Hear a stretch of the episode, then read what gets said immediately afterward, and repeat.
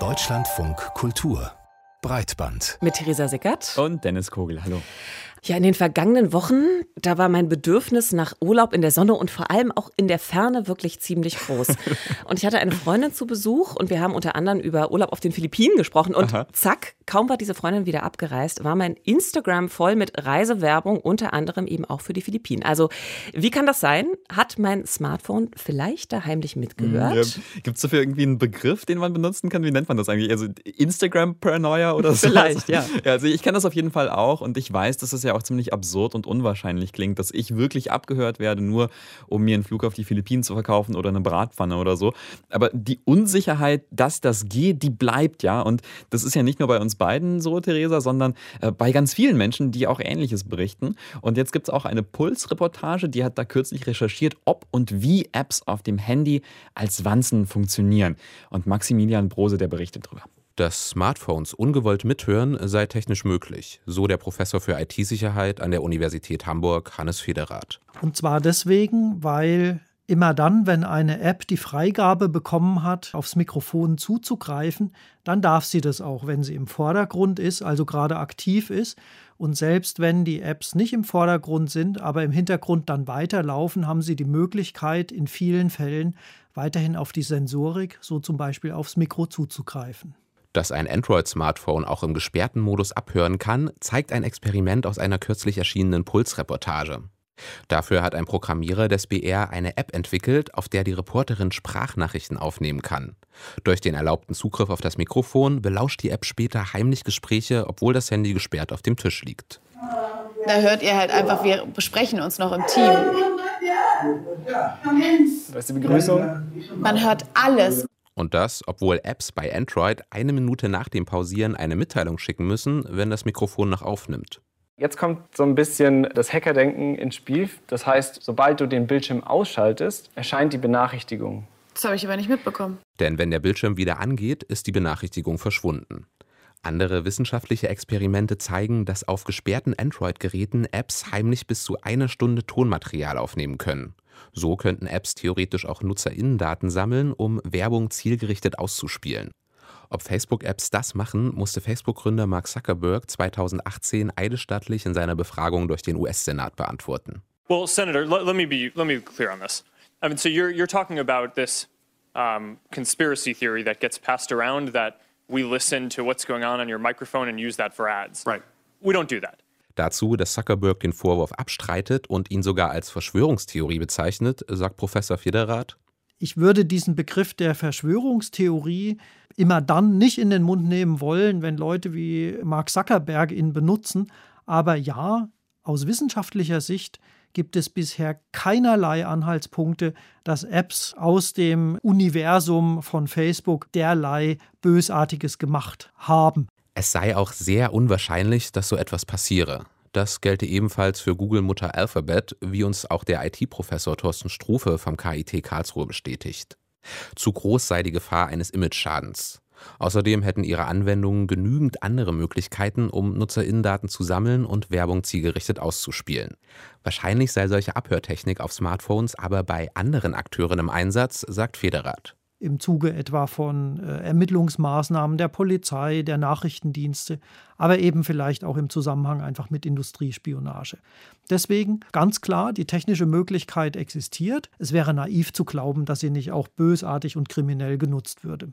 Wer belauscht unsere Smartphones und vor allem wie? Laut Expertenmeinung machen das sehr wahrscheinlich die großen Tech-Konzerne nicht, denn der Imageschaden wäre einfach zu groß. Aber technisch möglich ist das schon. Und dafür braucht es nicht mal das Mikrofon unseres Smartphones. Das zeigt eine Reportage der Kolleginnen und Kollegen vom Puls. Und auch eine 2021 veröffentlichte Studie zeigt das. Die zeigen nämlich auf, da reichen auch andere Sensoren, die viel mehr Zugriffsrechte im Betriebssystem bekommen. Beispielsweise die Beschleunigungssensoren, die sogenannten Gyroskope, die etwa die Bewegung von unserem Smartphone messen. Und genau darüber haben wir mit Jakob Kröger vom Weizenbaum-Institut für die vernetzte Gesellschaft gesprochen. Er promoviert zu Smartphone Privacy und kennt sich aus mit eben diesen Bewegungssensoren in unseren Smartphones. Und von ihm wollten wir wissen, ob er die Einschätzung teilt teilt, dass die großen Tech-Konzerne Tech uns nicht belauschen, weil sie eben ja auch viel einfacher über andere Daten dieselben Ergebnisse erzielen könnten. Also die großen Big Tech-Unternehmen, die dringen natürlich auch immer tiefer in unsere Privatsphäre ein. Und das ist unangenehm und auch gefährlich. Aber ich glaube, wenn kommerzielle Lauschangreifer wirklich existieren, dass sie höchstwahrscheinlich nicht von großen Tech-Unternehmen wie Facebook, sondern eher von kleinen Unternehmen durchgeführt werden, von denen wir möglicherweise noch nie gehört haben und die entsprechend auch keinen Ruf zu verlieren haben.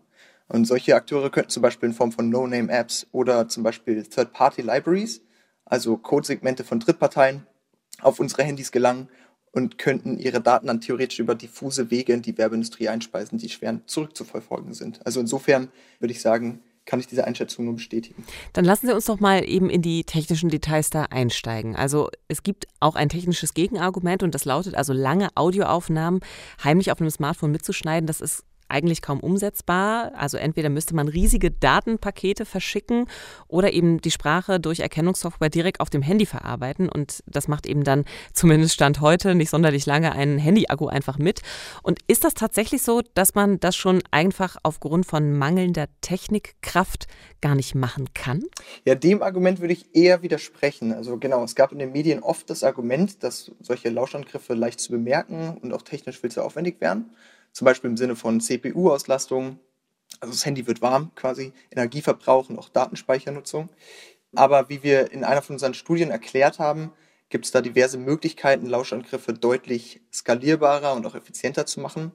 Und Beispiele dafür wären Aufnahmen mit niedriger Audioqualität, dann die lokale Verarbeitung und Kompression von Daten auf dem Endgerät selbst, also zum Beispiel durch Transkription von Audio zu Text dann gibt es die Möglichkeit, dass nur bestimmte Schlüsselwörter erkannt werden anstelle von einer vollständigen Spracherkennung. Und selektives Aufnehmen wäre auch noch eine Option, also abhängig zum Beispiel von Uhrzeit, Ort, Benutzeraktivität und anderen Kontextvariablen. Jetzt gab es ein ganz interessantes Detail in der Recherche der Kolleginnen und Kollegen vom BR. Da wird kurz gezeigt, dass man die Daten der Bewegungssensoren nutzen kann. Also diese Sensoren, die das Kippeln vom Telefon äh, messen, dass man die benutzen kann, um ja theoretisch vielleicht auch Sprachaufnahmen anzustellen. Und das wäre ganz bedeutsam, weil Smartphone-Apps im Gegensatz zum Mikrofon eben relativ ungehinderten Zugang haben zu diesen Daten der Bewegungssensoren. Und diese Erkenntnis, diese Möglichkeit, die soll aber relativ umstritten sein in der Forschung. Warum eigentlich? Einerseits wird da zu Recht kritisiert, dass manche von diesen Studien diverse Limitationen haben teilweise auch methodische Fehler aufweisen. Da geht es zum Beispiel darum, dass die Sprache jetzt nicht von Menschen gesprochen wurde, sondern über Lautsprecher abgespielt wurde, die irgendwie neben dem Handy standen und teilweise auch auf der gleichen Oberfläche, sodass dann zum Beispiel Schallwellen über die Oberfläche übertragen wurden und nicht über die Luft.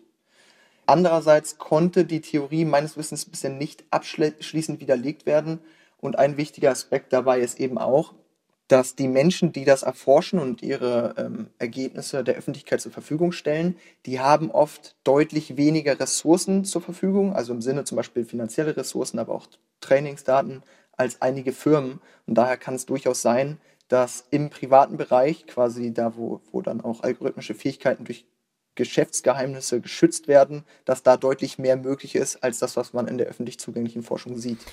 Also, wenn man das jetzt nochmal weiterdenken würde, so ein Bewegungssensor könnte also nicht nur rein eine Bewegung vielleicht auch weitergeben, sondern auch noch vielleicht ein paar andere interessante Daten liefern. Sie haben auch schon dazu gearbeitet. Was genau würde das denn bedeuten? Also, was für Daten könnten das sein und was könnte man konkret damit anfangen? Äh, in meiner Forschung habe ich mich viel mit der Frage beschäftigt, was sich aus verschiedenen Arten von Sensordaten, also zum Beispiel auch mit aus Sprachaufnahmen, aus Eye-Tracking-Daten und eben aus Beschleunigungssensordaten ableiten lassen kann mit Machine Learning-Algorithmen und so weiter. Und Beschleunigungsdaten, die können ausreichen, um Informationen zum Beispiel über unsere täglichen Aktivitäten, unseren Gesundheitszustand, unsere Körpermerkmale, Geschlecht, Alter und auch emotionalen Zustand zu erhalten.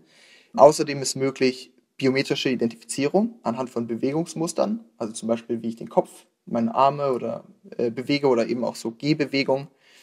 Äh, dann ist möglich die Rekonstruktion von Text, der in Touchscreens eingegeben wird, zum Beispiel Passwörter anhand von Mikrohandbewegungen der Nutzerin, die Analyse und Bewertung des Autofahrstils, das Erkennen von Rauchpausen und Einschätzen von Betrunkenheit anhand von charakteristischen Körperbewegungen. Und in bestimmten Situationen auch des Orten der Nutzerin, äh, selbst wenn GPS deaktiviert ist. Also es leuchtet mir auf jeden Fall ein, hm. dass, ne, so wie Autofahrverhalten oder eben natürlich ein bestimmtes Gehmuster, dass das über so einen Bewegungssensor tatsächlich erkannt werden kann. Aber Sie haben auch Beispiele genannt wie äh, Geschlecht oder auch die emotionale Verfasstheit. Wie kann so ein Bewegungssensor darüber Aufschluss geben?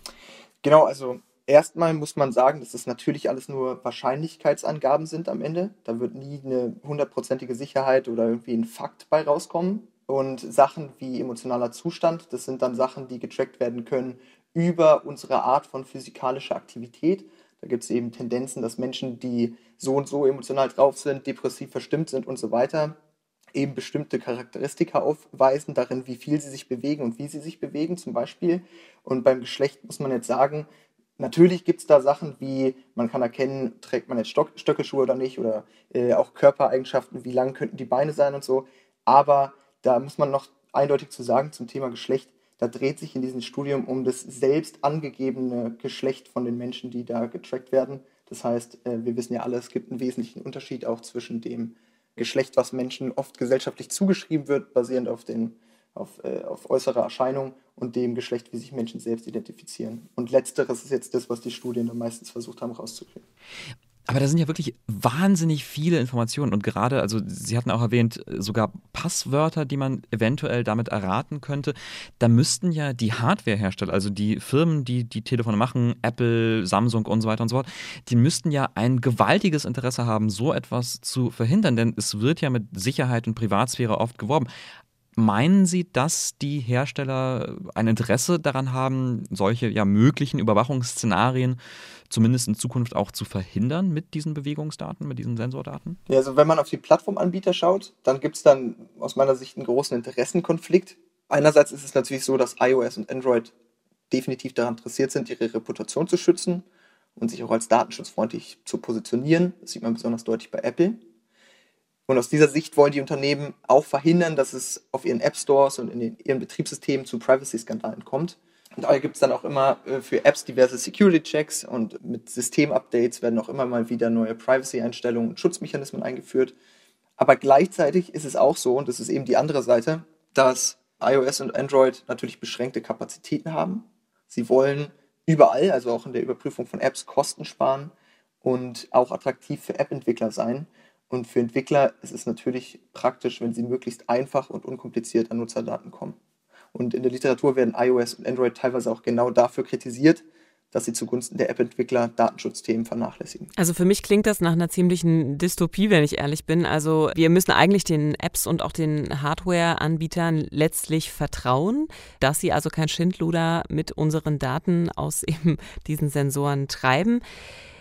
Müssen wir uns dem jetzt eben fügen, diesem Schicksal, oder sehen Sie da eben auch einen Lösungsweg, wie es doch anders gehen könnte? Ich finde, da gibt es einen grundlegenden, ganz wichtigen Aspekt, und zwar das, was uns jetzt an heim potenziellen heimlichen Lauschattacken äh, am meisten stört, nämlich, dass wir nichts darüber wissen. Das ist ja eigentlich bei ganz vielen Formen der Datensammlung in unserem Alltag auch der Fall. Und ich hatte jetzt gerade auch das Beispiel genannt, was sich zum Beispiel sonst so aus Beschleunigungssensordaten ableiten lassen kann. Und viel von dem, was über uns gesammelt wird und wie es verarbeitet wird, davon verstehen wir eigentlich nichts. Wir haben auch keine Zeit, Privacy Policies zu lesen und so weiter. Und außerdem sind viele von unseren Privacy-Entscheidungen, die wir treffen, auch nicht wirklich frei, weil wir von bestimmten Diensten ziemlich abhängig sind. Aber unser Datenschutzrecht geht eben von freien und informierten Entscheidungen aus. Und ich finde, wir sollten uns trauen, ähm, diese Grundannahme in Frage zu stellen und auch nach sinnvollen regulatorischen Alternativen zu suchen. Also ich finde, wir sollten uns die Frage darüber, welche Formen der Datensammlung und Verwendung inakzeptabel sind, die uns zu weit gehen, sollten wir zu einer politischeren Frage machen und uns dann nicht auf die Entscheidungen von Individuen in dem Ausmaß verlassen.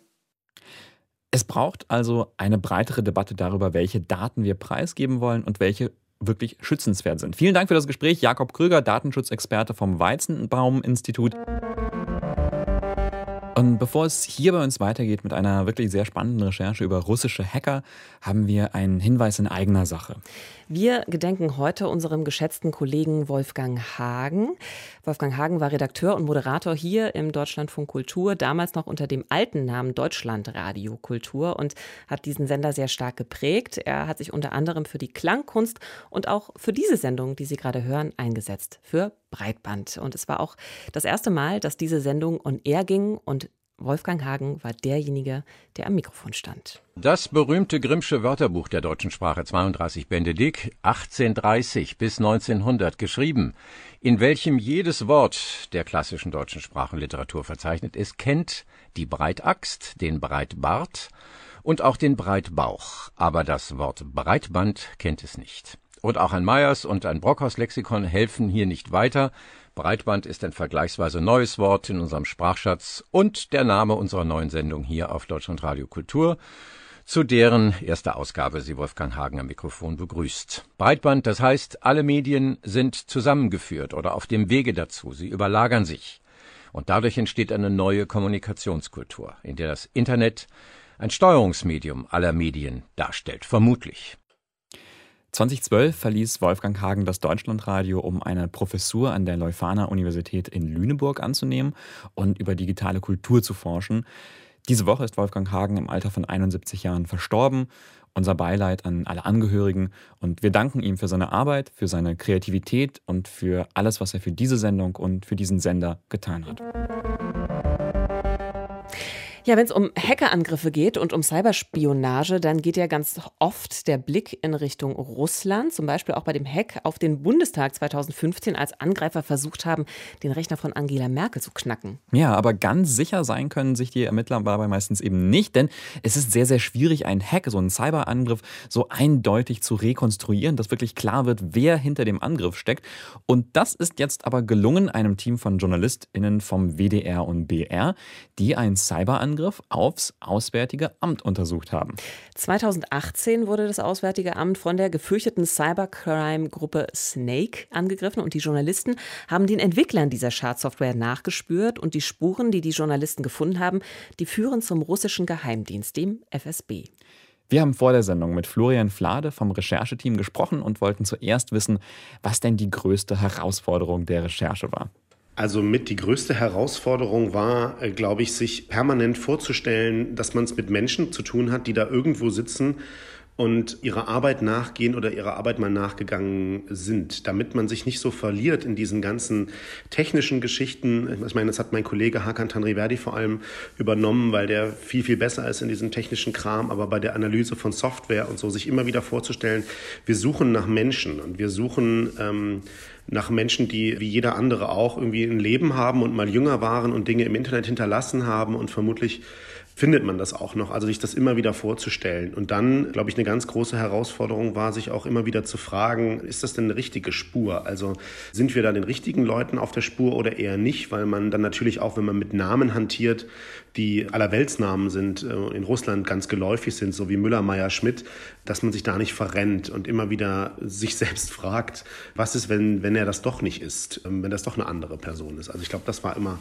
eine der, der größten Herausforderungen der letzten Monate. Und dann letztendlich für uns auch die Frage, wie setzen wir das um? Also wie erzählt man so ein Thema, was einerseits sehr spannend, andererseits aber auch sehr komplex und kompliziert ist, wie kann man das so aufbereiten, dass es möglichst viele Menschen verstehen und irgendwie spannend finden und äh, lesen?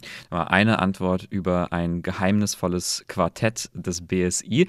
Das kam sehr gut auf Twitter an. Aber was ja ganz interessant war, es geht ja um Hacker und das sind ja Menschen, die so stellt man sich das eigentlich vor, sehr privat sind und ihr habt eben zwei russischen Hackern hinterher recherchiert und in der Recherche hieß es, äh, einige der Informationen waren frei zugänglich im Internet. Wie kam denn diese Information über diese, ja, diese privaten, eigentlich sehr Privatsphäre fokussierten äh, Menschen dahin? Also gerade wenn man ja wirklich von Elite-Hackern spricht. Also man muss sagen, nahezu alles, was wir da beschreiben an Indizienlage, findet sich im Internet, wenn man lange genug sucht und wenn man diese verschiedenen Teile zusammensetzen kann. Ich glaube, das ist irgendwie auch das Fazit dieser Recherche. Also man hat verschiedenste Hinweise, Puzzleteile und die ergeben zusammengesetzt dann doch ein erstaunlich eindeutiges Bild, wie wir finden. Ja, warum landen die da? Die landen da, weil diese Menschen natürlich eine Vorgeschichte haben und die waren nicht immer diese Hacker-Elite, die sie vielleicht heute sind oder vor wenigen Jahren waren, sondern die haben natürlich auch sich lange mit dieser Materie, mit Informatik beschäftigt. Die kennen sich mit Verschlüsselung, Kryptologie und sowas aus und die waren an Universitäten und ja, die waren auch mal jünger. Und ich glaube, ein, ein Satz, der immer wieder fällt, wenn man mit Menschen spricht, die das eben auch beruflich machen, also zum Beispiel in Behörden arbeiten und diesen Leuten hinterherjagen und das wirklich ermitteln. Äh, da fällt immer wieder der Satz, du kannst die Zukunft ändern, aber nicht die Vergangenheit das, was geschehen ist, ist geschehen und da bleiben solche Dinge eben auch manchmal im Netz noch stehen. Und selbst wenn man sich große Mühe gibt, dass das verschwindet, ein bisschen was bleibt immer. Und es gibt natürlich auch technische Möglichkeiten, dass man zum Beispiel alte Webseiten sich nochmal anguckt, wie sahen die früher aus, dass man irgendwo guckt, ob man noch alte Internet-Foreneinträge aus irgendwelchen Internetforen noch findet. Also da gibt es Mittel und Wege, an Dinge ranzukommen, die da mal irgendwann gepostet wurden.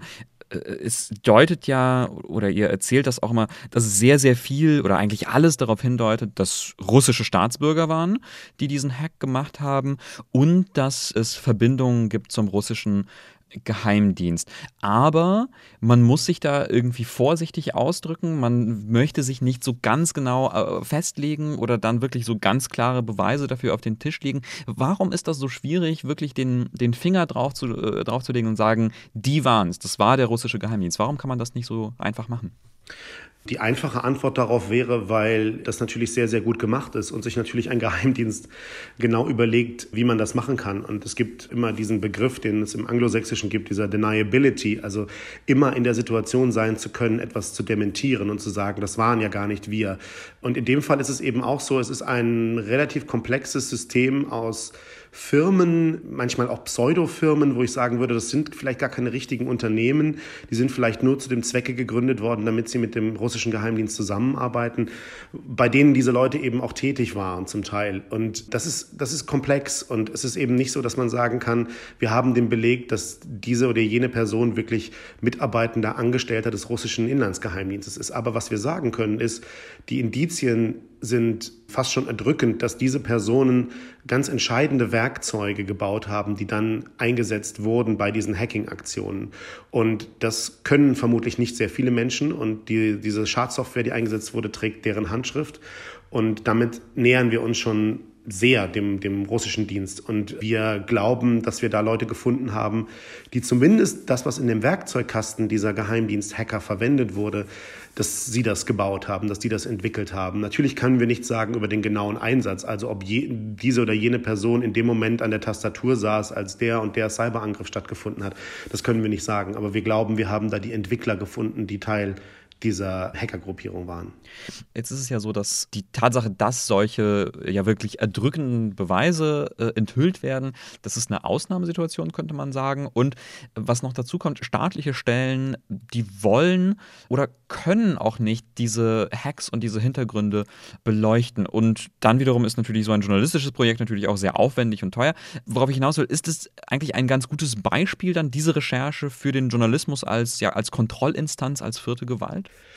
Also ich glaube, wir haben in dem Fall eine Rolle eingenommen, tatsächlich die Öffentlichkeit über etwas zu informieren, was bislang nicht bekannt war. Wir haben damit sicherlich auch Dinge bekannt gemacht, die an einer oder anderer Stelle schon Organisationen und Personen wussten, möglicherweise. So genau wissen wir das auch nicht. Also ich glaube, es gibt in den westlichen Geheimdiensten auch ähnliche Erkenntnisse vermutlich. Um ehrlich zu sein, hoffe ich das, dass man da mindestens genauso gut ist in der Recherche wie wir. Ja, ich glaube, wir leisten einen Teil dazu, ein bisschen was zu den russischen Cyberaktivitäten aufzuklären. Und ja, viele Staaten sind eben nicht willens, mit dem Finger auf andere Staaten und auf Geheimdienste zu zeigen. Das hat unterschiedliche Gründe. Man möchte seine eigenen Quellen, die man in diesen Ländern hat und in den anderen Geheimdiensten möglicherweise, man möchte die nicht gefährden. Man möchte vielleicht auch nicht sich einlassen auf diesen diplomatischen Schlagabtausch, der dann droht oder ja, man macht das eigentlich sehr, sehr selten. Und in dem Fall haben wir das jetzt mal gemacht, weil wir glauben, wir haben dafür genug Informationen und unsere Recherchen belegen das. Nun haben wir ja gerade auch schon gesagt, das ist eben auch eine Recherche, die es in der Form eben nicht so oft gibt. Wie kann es denn aber gelingen, dass also natürlich eben auch über solche Themen informiert wird? Der Staat ist es ja eben nicht, der da die Informationen preisgibt. Ja, das ist auf der einen Seite auch sehr schade, weil ich glaube, staatliche Stellen, in dem Fall eben die Sicherheitsbehörden, Ermittlungsbehörden, Nachrichtendienste, Justizbehörden, die würden ein Gutes daran tun, da transparenter zu sein. Weil ich glaube, das haben uns immer wieder in den letzten Jahren auch Gesprächspartner gesagt, ähm, auch aus anderen Ländern, in anderen Behörden. Da sieht man das so, dass man die Öffentlichkeit doch umfassender informiert über das, was man macht. Man ist dort viel transparenter und damit schafft man auch ein anderes Verständnis in der Bevölkerung und eine ganz andere Akzeptanz auch für die Arbeit von Sicherheitsbehörden.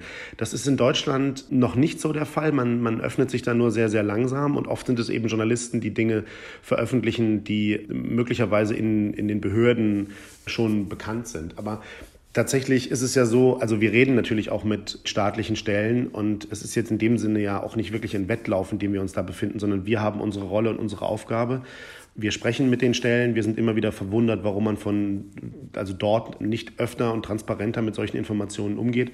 Gleichzeitig stehen wir ja auch aber immer wieder vor dem Problem, dass wir uns fragen müssen, sollen wir solche Informationen öffentlich machen, weil die ja schon sehr sensibel sind und wir teilweise auch wissen, dass da eben auch Geheimdienste und Polizeibehörden auch in der ähnlichen Richtung ermitteln, also an den gleichen Recherchen sitzen sagt Florian Flade vom WDR. Er hat zusammen mit Lea Frei und Hakan Tanriverdi zu den Elite-Hackern der Gruppe Snake recherchiert und ähm, neben der Erkenntnis, dass die äh, Entwickler sehr wahrscheinlich aus dem Umfeld des FSB stammen, gab es noch eine ganz andere Entdeckung, die vor allen Dingen äh, Twitter Deutschland oh, sehr ja. erfreut hat. Ein Hacker-Trumpf-Kartenset. Ja, also beim BSI, also beim Bundesamt für Sicherheit in der Informationstechnik, also genau den Leuten, die Deutschland sicher machen sollen gegen Cyberangriffe, äh, da gibt es wohl wie so einen kleinen Gag unter den Mitarbeitenden. Aha. Und das sind eben genau diese Karten. Also die haben ein Quartett entwickelt mhm. äh, von diversen Hackergruppen äh, und da sind also dann auch so lustige Illustrationen drauf. Monster, Katzen und so weiter und eben Punkte mit diversen Eigenschaften. Ja, und eine der stärksten Karten, äh, die gehört eben zur Hackergruppe Snake, um die es auch in der Recherche ging. Die Karte, die trumpft so die meisten anderen Gruppen. Das sind so Superhacker sozusagen. Aber ne, diese Recherche, die macht eben auch deutlich, selbst bei Superhackern gilt, das Internet vergisst nicht. Die Bundeswehr, die DPA, die Deutsche Bahn, BMW, Telekom, alle diese ja, durchaus illustren Namen, die finden sich aktuell auf einer gar nicht so schönen Liste. Und zwar auf einer Liste mit Unternehmen, Organisationen und auch staatlichen Institutionen, deren Daten öffentlich im Netz waren, frei zugänglich für alle. Und es geht um 6,4 Millionen Datensätze in diversen Datenlecks. Rausgekommen ist das bei einer Cyberpatrouille, schöner Name, die die äh, HackerInnen vom Chaos Computer Club veranstaltet haben, um die betroffenen Unternehmen eben auf diese Sicherheitsprobleme aufmerksam zu machen. Wir haben vor der Sendung mit Matthias Marx vom CCC gesprochen und wollten wissen, was genau waren das dann überhaupt für Datensätze, die da gefunden worden sind? Also Leak, Datenleck heißt, dass irgendwie Unbefugte Zugriff auf eine Sammlung von Daten erhalten haben. Und bei den Fällen, die wir untersucht haben, hatten wir über verschiedene Programme, die von verschiedenen Webshops zum Beispiel eingesetzt werden, Zugriff auf diverse Daten unterschiedlichster Natur. Die Programme, die dabei falsch konfiguriert wurden, waren zum Beispiel Systeme zur Versionsverwaltung bei der Entwicklung mit Quellcode oder auch andere Entwicklungswerkzeuge. Aber wir haben auch ungeschützte Cloud-Services zum Speichern und Durchsuchen von Daten gefunden oder einfach frei zugängliche Datenbanken. Und die ganz konkreten Daten, die wir dabei gefunden haben, waren ja Daten über Kunden von Webshops, aber auch tausende 3D-Gebissmodelle von Patientinnen. Wir haben BewerberInnen-Daten gefunden und auch Infos darüber, warum die dann vielleicht abgelehnt wurden, Daten Versicherter oder Flugreisender und dazu Quellcode und einige Terabyte an Logdaten. Also da wird schon deutlich, das sind zum Teil durchaus sehr sensible Daten, waren aber auch Daten dabei, die tatsächlich sicherheitsrelevant sind? Also in einzelnen Fällen waren in Anführungsstrichen nicht nur die personenbezogenen Daten von Kundinnen und Kunden betroffen, sondern teilweise hatten wir vollen Zugriff auf die ganze Infrastruktur einer, eines Unternehmens, einfach weil ein spezielles Passwort in unsere Hände gefallen ist, mit dem wir volle Kontrolle über alle IT-Systeme des Unternehmens hätten erlangen können. Das klingt dramatisch, finde ich. Also wenn ich Kunde dieser Webshops wäre, ich wäre damit nicht sehr glücklich. Und als Laie würde man sich jetzt vorstellen, diese Recherche ist wahrscheinlich hochtechnisch abgelaufen. Man braucht äh, große Kenntnisse dafür. Aber wie genau ist das denn? Wie genau sind Sie auf diese Datensätze gestoßen? Ja, äh, in den 50 Fällen, die wir untersucht haben, war es leider nicht so, dass überhaupt technische Kenntnisse notwendig waren, sondern wir haben uns bei Suchmaschinen und Dienstleistern umgesehen, die solche Datenlecks im Internet im großen Stil suchen, diese Suchmaschinen scannen, also das Internet systematisch nach solchen Lecks. Und unsere Arbeit bestand eher in dem nicht technischen Teil, mal in diese Datenlecks reinzuschauen und zu gucken, was sind das für Daten, ist das irgendwie sensibel, was kann das für Folgen haben, wenn die falschen Personen, wenn irgendwelche Angreifer diese Daten abgreifen. Nun haben Sie ja diese 50 Datensätze, die Sie eben dort gefunden haben, eben in einem Sammelblogpost, wenn man so will, veröffentlicht. Warum haben Sie sich dafür entschieden, das nicht einzeln zu machen? Selbst äh, der Einzelfall als solches wäre ja eben schon auch brisant genug gewesen, oder? Ja, auf jeden Fall. Äh, wir haben auch überlegt, das zu machen, aber die Masse wurde dann einfach zu groß. Also wenn man sich überlegt, so ein Blogpost, der macht ein bisschen Arbeit. Man möchte dann ja auch eine kleine Geschichte drumherum erzählen und erklären, was passiert ist ist, wer betroffen war und so weiter. Das heißt, wir würden es vielleicht schaffen, jede Woche einen Fall zu schildern und dann wären wir ein ganzes Jahr beschäftigt gewesen. Daher haben wir uns entschieden, alles auf einmal zu berichten. Und wie haben die betroffenen Unternehmen reagiert? Haben sie überhaupt reagiert? Die allermeisten haben reagiert, teilweise sogar nett, also haben sich dann im Nachhinein bedankt und das gilt für drei Viertel der Unternehmen. Von den knapp 50 Unternehmen haben zwei leider bis heute gar nicht reagiert, also auch die Schwachstelle nicht geschlossen. Und ein kleiner Anteil hat nur die Schwachstelle geschlossen, aber sich nicht zurückgemeldet und sich zumindest irgendwie bedankt. Hat Sie diese Reaktion überrascht? Ich war ein Stück weit positiv überrascht. Also soweit wir wissen, sind wir zumindest bisher nicht angezeigt worden. Das ist positiv hervorzuheben. Und dass drei Viertel der Unternehmen ja freundlich reagieren und sich bedanken, ist, glaube ich, eine ganz gute Quote. Sehr, sehr schade ist, dass zwei Unternehmen noch immer nicht reagiert haben, weil da hunderttausende Datensätze nach wie vor seit vielen Wochen offen abrufbar am Internet hängen. Lassen sich aus dieser Geschichte denn irgendwie Konsequenzen ziehen? Also haben Sie, Sie meinten ja, Sie sind eigentlich positiv überrascht, dass so viel reagiert wurde. Äh, gibt das vielleicht Hoffnung, dass sich ein bisschen was ändert an dem Sicherheitskonzept von deutschen Firmen? Ja, ja und nein. Also die große Sammlung an Fällen zeigt, dass dieser achtlose Umgang mit Kundendaten immer noch verbreitet ist so auf der einen Seite fürchten wir uns vor dem großen Cyberangriff von staatlichen Hackern und investieren viel Geld. Und dieses Geld investieren wir vielleicht an falscher Stelle, wenn an anderen Orten große Datenmengen einfach offen herumliegen. Das heißt, hier und da fehlt vielleicht so ein grundsätzliches Basiswissen zum Schutz insbesondere personenbezogener Daten, wobei ich bei den 50 Fällen noch ergänzen kann, dass die wirklich großen schwerwiegenden Fälle eher bei Unternehmen waren als bei den staatlichen Institutionen. Das heißt, wie geht es jetzt weiter? Sie schmeißen in zwei Monaten wieder die Leak-Suchmaschine an und finden dann also neue sensible Daten oder wird das auch von alleine passieren, dass daran gearbeitet wird, im Idealfall? Im Idealfall passiert das jetzt auch von alleine, aber wir werden uns sicherlich auch in Zukunft noch im Internet umschauen und gucken, was da so herumliegt. Und man muss ja auch davon ausgehen, dass andere das tun und diese anderen haben vielleicht auch eher schlechte, böse finanzielle Interessen im Sinn. Sagt Matthias Marx vom Chaos Computer Club. Er ist die Cyberpatrouille gewesen, die Millionen Daten deutscher Firmen und Organisationen ausfindig gemacht hat, die eigentlich niemals hätten öffentlich sein sollen. Wir kommen zum Ende dieser Folge Breitband, die überraschend hackerlastig war. Es ging um technische Möglichkeiten, uns über Smartphone abzuhören, um Datenlecks und um russische Hacker. Was bleibt bei dir jetzt am meisten hängen, Dennis? Mm, also ich glaube, so die, so die eine Gemeinsamkeit aller Geschichten diese Woche ist, die, die zeigen ja alle, dass Technik oder auch digitale Kultur, dass die Transparenz braucht. Also wir müssen besser verstehen, wie Dinge funktionieren, wer hinter bestimmten Entwicklungen steckt, welche Interessen vielleicht da auch sind und welche Fehler auch passieren. Und nur das, nur das führt dazu, dass wir informierte Entscheidungen treffen können. Ähm, wie ist es bei dir, Theresa? Also ja, auf jeden Fall das, was du gesagt hast, aber ich glaube eben auch, dass man da als Bürgerin oder Bürger eben auch sehr viel proaktiver sein muss, seine mhm. Rechte eben auch einzufordern und nicht so darauf zu warten, eben, ähm, dass dort etwas passiert oder auch nur zu sagen, wir brauchen Transparenz, sondern also auch vehementer daran zu arbeiten, dass das passiert. Mhm. Ansonsten ist mir tatsächlich sehr das Hacker-Quartett das Hacker natürlich. in Erinnerung geblieben. Das ist einfach wirklich eine lustige Sache, äh, dass die intern beim BSI sich so ein Quartett überlegen. Großartig. Ja, großartig. Vielleicht sollten wir auch mal für Breitband uns ein Quartett Das Breitband-Quartett. Genau, äh, wer es sich anschauen äh, mag, äh, einer der Autoren äh, dieser Recherche, Hakan Tanriviadi, der hat auf seinem Twitter-Account ähm, hat da Bilder von geteilt, weil er dieses Quartett tatsächlich hat, der Glückspilz. Das war es auf jeden Fall für diese Woche mit Breitband. Vielen Dank fürs Zuhören und wenn es Ihnen gefallen hat, dann freuen wir uns natürlich auch über eine gute Bewertung auf allen Podcast-Plattformen. Ähm, und ansonsten freuen wir uns natürlich auch, wenn Sie diese Sendung weiterempfehlen an alle diejenigen, die uns vielleicht auch spannend finden könnten. Tschüss sagen Theresa Sickert und Dennis Kogel.